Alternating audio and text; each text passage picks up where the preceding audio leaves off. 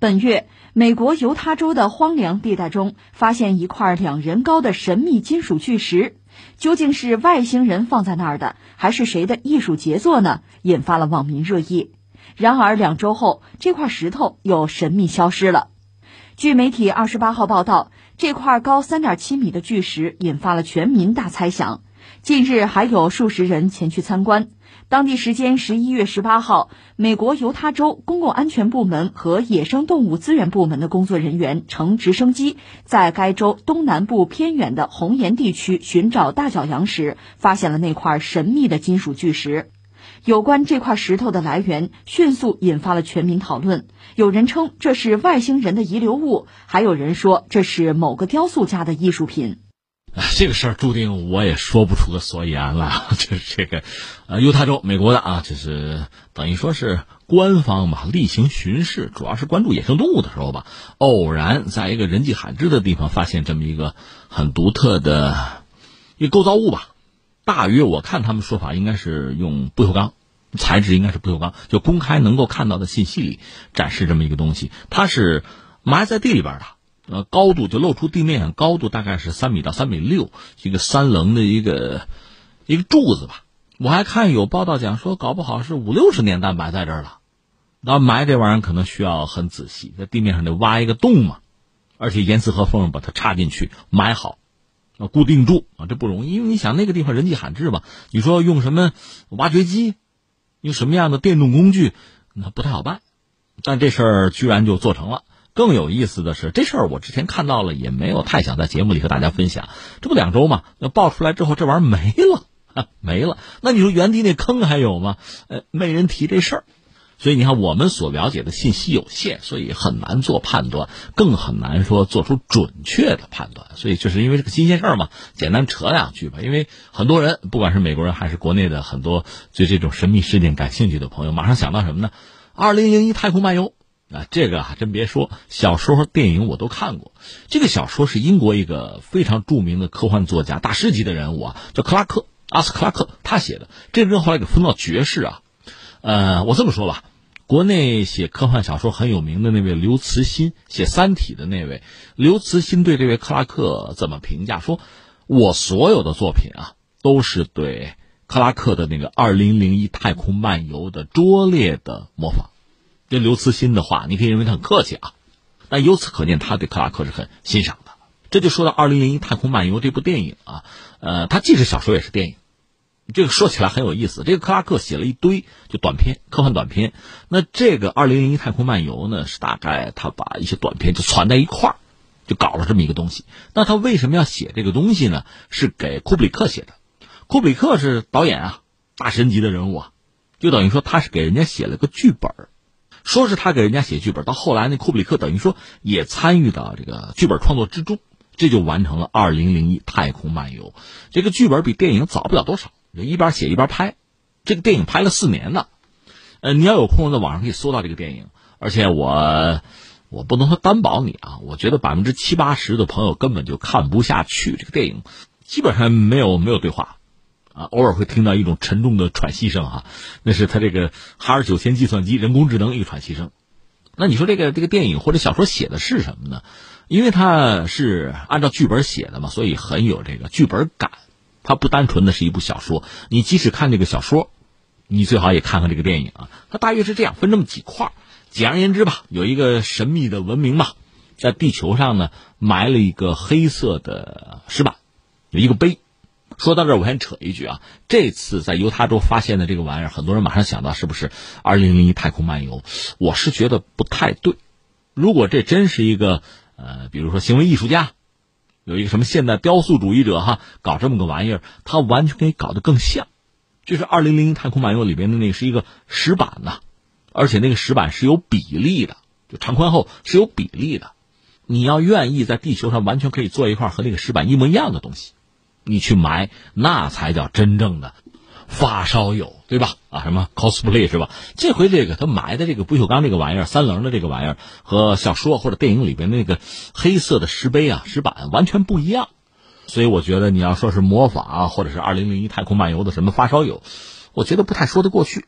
我先扯一下这个电影或者这个故事啊，就是有一个未知的外星文明吧，它是做了巨大的黑色的石板，用这玩意儿呢可以观察研究啊宇宙万物吧，包括呢在地球上有比较原始的智慧生命，受这玩意儿的启发，能不能就就是演化进化啊？就智力逐渐的就能够发展起来，是这么个东西。所以它这个电影一开始是什么呢？应该就是在非洲大陆几百万年前吧，一群这个猩猩啊、类人猿、原始人之类的吧，当时面临这个粮食啊、水的短缺的时候，这个东西忽然出现，对他们形成了启发，启发他们什么呢？会使用工具，能猎食，度过危机。哎，这是一段。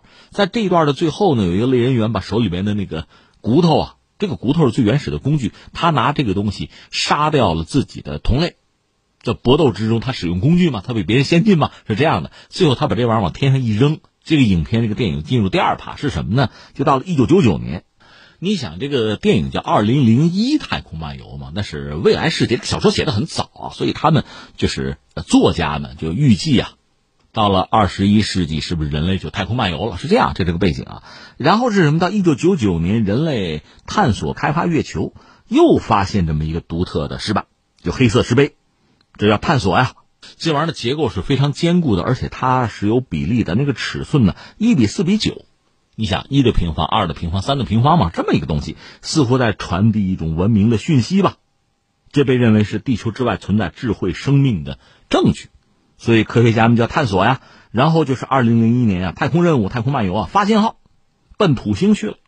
但是原计划是奔木星，但是不明原因呢又改去土星了。这里边主要是人了，有两个宇航员是就是醒着的，还有人工冬眠的有三个人，另外还有一个著名的哈尔九千，这是人工智能的计算机。哈尔九千想独自完成任务，把人就都杀了。啊，这个唯一幸免的这个宇航员呢，叫做包曼。你经过一系列的斗争吧。探索吧，就去土星的途中呢。这个旁白介绍了一些情况吧，就说十七世纪卡西尼观测土星的时候，就发现它一颗卫星在土星的一边哈，运行到另一边的时候变暗嘛。这个这小说或者这个电影就是提醒人们说，这可能是什么文明吧，在给人类暗号，但是我们没发现。另外不是土星环，土星环是什么呢？说可能是什么文明吧，在搞什么建筑的时候。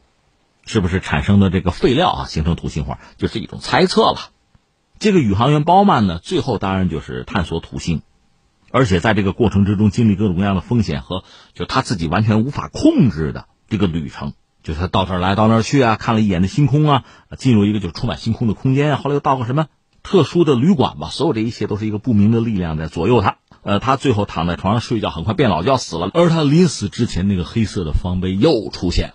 他呢，由此就变成了一个所谓的星孩，也叫星儿啊，可以不朽啊，在太空中生存。在这个最后影片结尾的时候，他一手之力就引爆了近地轨道的一个核弹，啊，保证了地球的安全吧。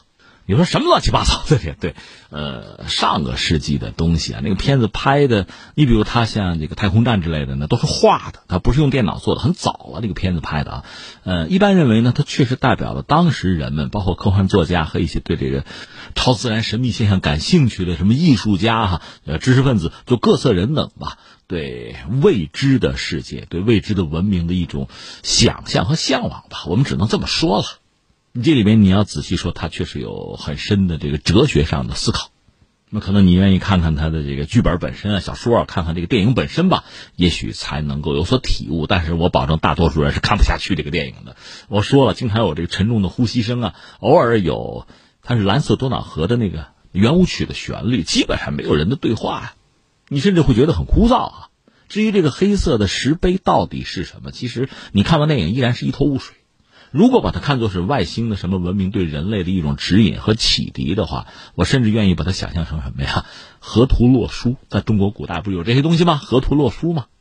那这些东西，你要是作为一个对外星文明非常着迷的人，或者说你认为人类文明、地球文明本身啊不可能是无中生有，只可能是外星文明的某种启迪啊。如果你这样理解的话，可能河图洛书啊和我们刚才说的这个《二零零一太空漫游》里边的这个黑色石碑啊。可能都是这样一种带有启迪性的东西吧，这倒是科幻小说的好素材。而这次这个玩意儿呢，就是美国犹他州这个东西，呃，我说出来可能要扫你兴，我真觉得可能更多的是人类的某种恶作剧，因为它那个材料如果是不锈钢的，也不具备什么特殊的、超现实的意义，是人类完全可以完成的东西吧。更谈不上它对人类的历史进程会有什么样的影响了，因为它孤独的在大漠之中，呃，哪怕树立了几十年，也就那个样子。它只是给我们的好奇心又增加了一点佐料而已。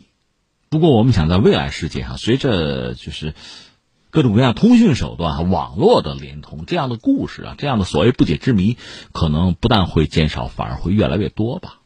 但是随着我们见识又越来越多，这些东西能够真的打动我们、引起我们兴趣的，可能倒不会太多了。